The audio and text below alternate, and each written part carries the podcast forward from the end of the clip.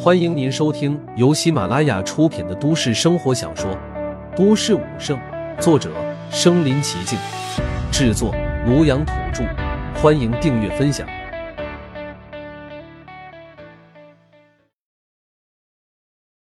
第三十集，秦明柱发怒。哼，以我家刘洋的天赋，无论去哪都是天骄人才。这震天武馆还算是识货。此话一出，屋内所有人都朝着刘洋投递来了羡慕的目光。日后真的能攀附上一位宗师强者，那可绝逼发达了。杨哥，以后你牛逼了，千万别忘了我啊！周雅此时就已经开始巴结上了。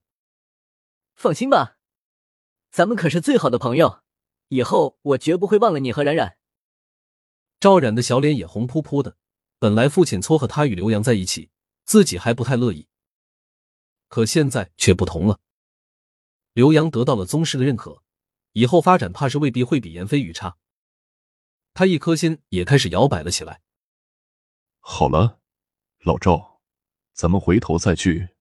我先和杨洋去一趟震天武馆。你忙你的去吧，孩子的事是大事。赵学良起身将他们父子二人送出了屋。刘希同兴奋的吹着口哨，载着儿子直奔震天武馆。一路上，他开车都仿佛比平时飘了几分。刘洋更是满脑子都是拜入宗师门下的画面。不多时，父子二人来到了震天武馆。来到门口，一个保安拦住了二人：“您好，二位请出示本武馆的门禁卡。”刘希同趾高气扬道：“敢拦我们？知不知道？”我儿子可是你们秦馆长钦点的徒弟。门卫登时一惊，看向刘洋父子的眼神顿时就变了。刘希同得意道：“还不让开？怠慢了我儿子，日后他若是成为馆长，先开除了你。馆长一般很少收徒，若是真的是馆长亲传弟子，那可不得了。”门卫急忙放行。去。临走时，刘希同还不屑的冷哼一声。结果没走出几步，不远处一个男子已经等候多时了。王哥，你是专门等我的？这位王哥便是招募办负责人。刘希同心中虽然很激动，可表面看起来却风轻云淡，生怕被旁人看低了自己。那位王哥语气听着有些不悦，道：“跟我来吧，秦宗师已经等着你们了。”好，请王哥带路。刘希同也没多想，激动的搓着手，即将要见宗师了。他多少还是有些局促。刘洋更是仿佛脚踩棉花，走路也飘了。来到走廊，不少震天武馆的武师远远的就对二人指指点点。刘希同不知对方在说些什么，只以为他们是慕名专程来看自己儿子一眼的。他不动声色的怼了一下儿子。快看，所有人都是冲着你来的，表现出天骄的范儿，让他们开开眼。刘洋连忙挺起胸膛，面露傲然之色。转眼间，二人来到了一个办公室外。行宗师就在里面，你们进去吧。刘希同整理了一下衣衫，能被宗师接待，这种待遇可不是一般人能有的。仿佛只要进了这屋。他的地位都要升级了一般。整理好自己衣服，刘希彤还专门帮儿子弄了一下头发。结果就在他给儿子弄发型时，房门忽然开了。刘希彤急忙站好，屋内射出一道金光，赫然是地面反射出的光芒。仅仅一个缝隙就能看得出这间办公室有多么奢华，多么金碧辉煌。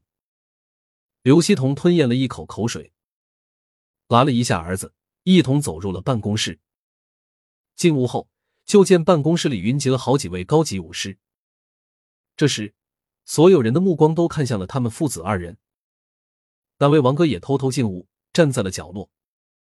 此时，刘希同才注意到，王哥的面色似乎有些难看，其余众人面色也不太好看，还有几人甚至眼中流露出凶光，仿佛对他们父子俩敌意很大。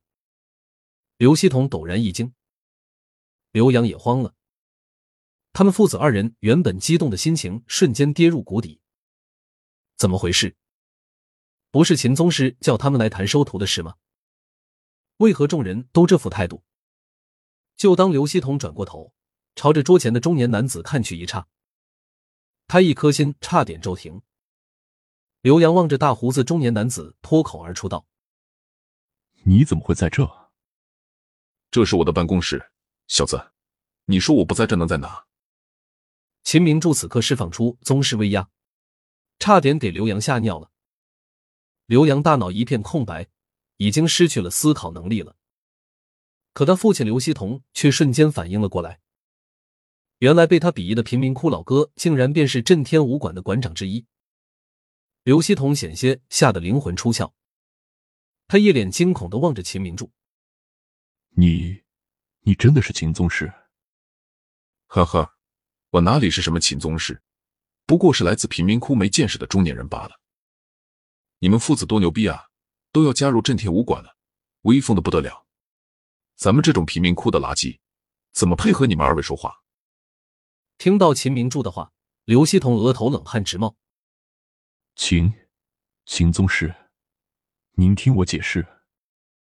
秦明柱直接拍案而起，解释，解释你奶奶个腿儿！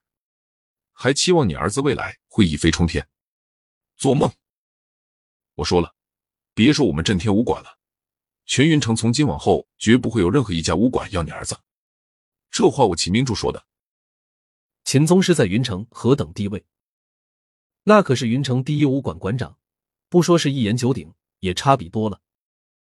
只要其余几大武馆打一声招呼，拒收一个小小的初级武师，简直比吃饭喝水还要简单。秦明珠怒喝时，周围几个武士都吓得面如白纸，更别说处在暴风雨中心的刘家父子了。刘希同只觉得自己如摇摇欲坠的小帆船，在狂风暴雨之中接受洗礼。